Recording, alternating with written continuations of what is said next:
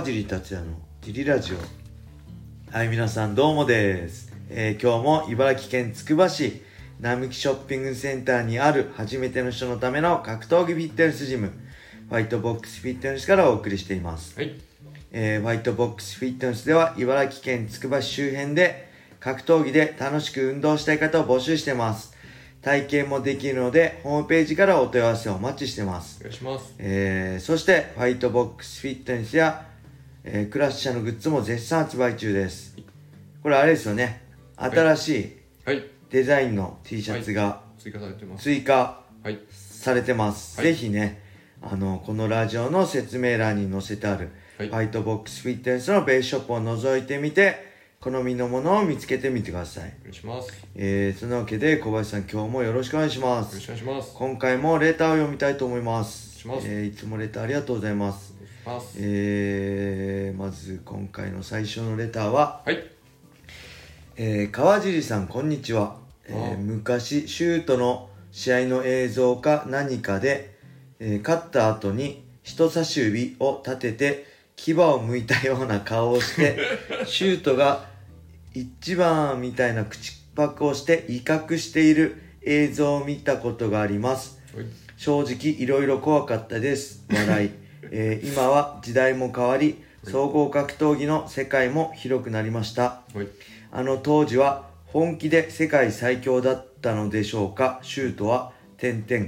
ただどちらにしろ、えー他を貶める発言で、えー自己の優越性を保つやり方は今考えると自信のなさの表れだったのでしょうかね、はい。えーちなみに川尻さんのキャリアはちゃんとリスペクトしています、はい。ぶしつけな質問ですみません。はい。はい、レターありがとうございます。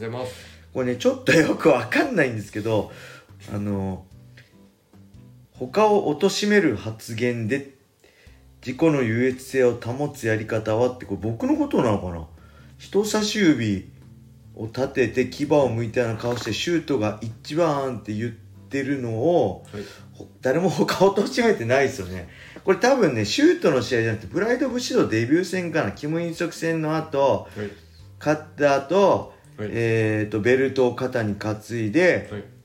人差し指でカメラに向かって、はいシュートが一番だよっていうのをまあそれが僕の当時のアイデンティティで、はいまあ、シュートが、えーの世界チャンピオンが世界で一番強いんだっていうのがねはい。この人多分若い人なのかな本当に当時は世界最強だったのでしょうかって本当にシュートはね、シュートの、まあ、ライト級、今でいうライト級のベルトですね、70キロ。えー当時はウェルター級って言われてたんですけど、シュート、まあ、ライト級のベルトがはい。世界のトップの一つであるっていう、はい。一つの証明であった時代が、僕は確かにあったと思ってる人を信じてます。はい。でね、こう僕僕の世代じゃないですね。もうちょっと前、まあ、ルミナーさんとか宇野さんがシュートのベルトを争ってたり、はい。まあ、ゴミ選手がシュートのチャンピオンだった頃は、確かにシュートのベルトっていうのは、はい。まあ、世界の中でもトップのベルトでした。で、これなんでかっていうと、まだ USC は存在してたんですけど、はい USC 自体が、はい。まあ、今みたいに大きな成功を収めて、はい。まあ、一攫千金狙えるような、まあ、いわゆるみんなアメリカ中のファイター世界中のファイターがはい。本気で格闘技に投資するようなはい。になる前段階ですね、はいあのーもちろん USC は存在したけどもうズッファになってたのかな当時はちょっとねうろ覚えで申し訳ないですけどズッファに売却される前だったのかズファにはい。売買売却されてからなのか、まあ、ズッファっていわゆるダナ・ホワイトとかね、うんロレンゾ・フェティータとかフェティータ兄弟はい。の3人なんですけど、はい。の前なのか後なのかちょっと分かんないですけど、はい。いまあ、いわゆる USC が爆発的人気になったのははい。TUF っていうね選手育成番組がせの1回目がはい。成功したあれですよね、えー、ドナルん？じゃあ何サンチェスだっけ？ディエゴ・サンチェスとか、はい。えー、あと誰だっけ？いろいろはい。トップファイター、まあ今もいる今あもうリリースされちゃったのかな？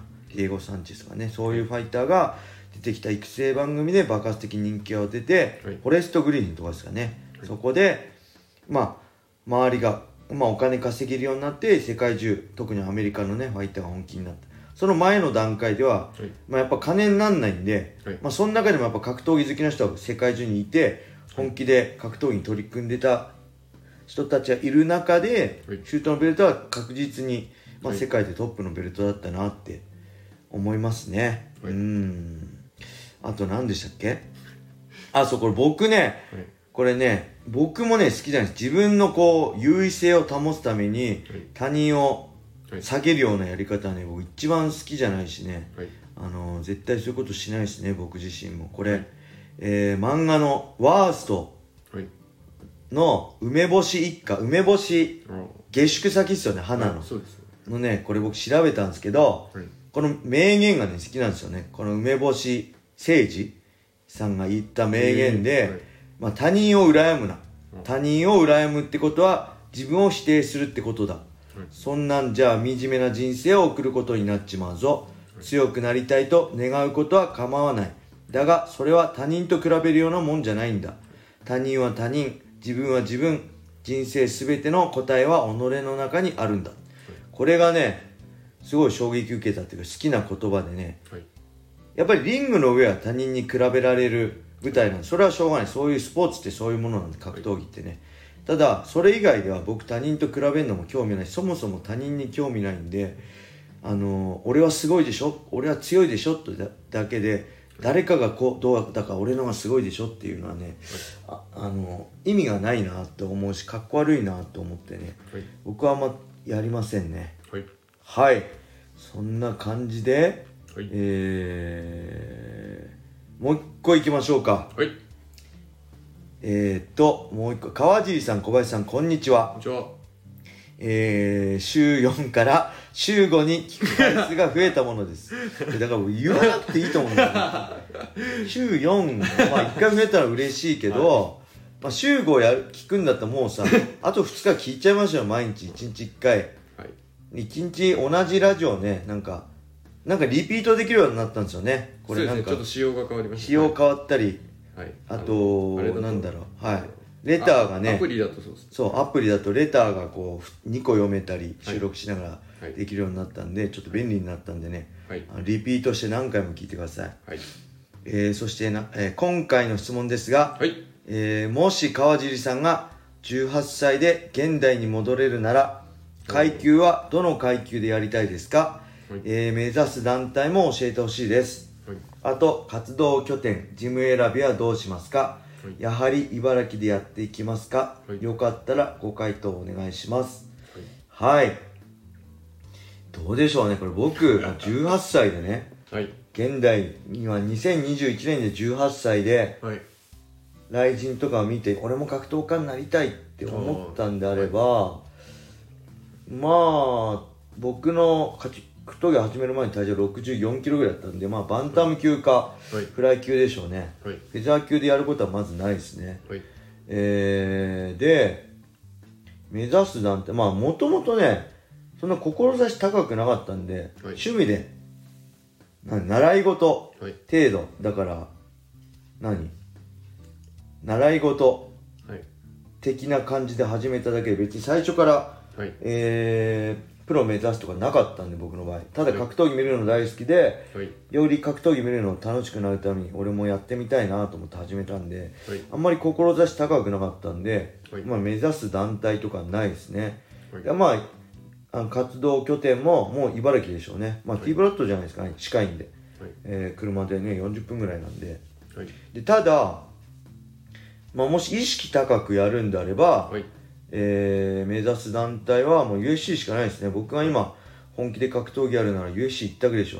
はい。それ以外はねないです。でもちろんその前にはい。他の団体出ることあるかもしれないけど、えーまあせ、ね、世界で一番強くなりたいと思って格闘技始めたんで、はい。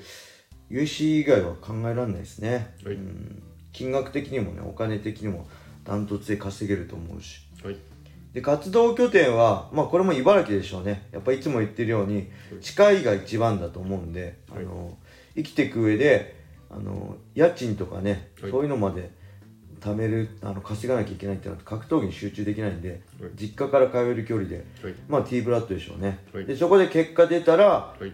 である程度か格闘技で飯が食えるようになってきたら、い。そこから例えば都内だったり、はい。まあアメリカだったら目指すことはあるかもしれないですね。はい。もし都都内だったらまああれですね。長男さんのジムかな。東京トライブ MMA に行きますかね。あの環境的にもはい。長男さんの指導者としての力量とし的にもね、はい。あの文句ない場所だと思うんで、はい。うん、もしプロ選手としてトップを目指すんであれば、はい。うん、トライブ東京 MMA を選びますかね。はい。うん、はいそんな感じで、えーレターありがとうございました。ありがとうございます。これでね今日は終わりにしたいと思います、はい。えーそれでは皆さん良い一日を。まったねー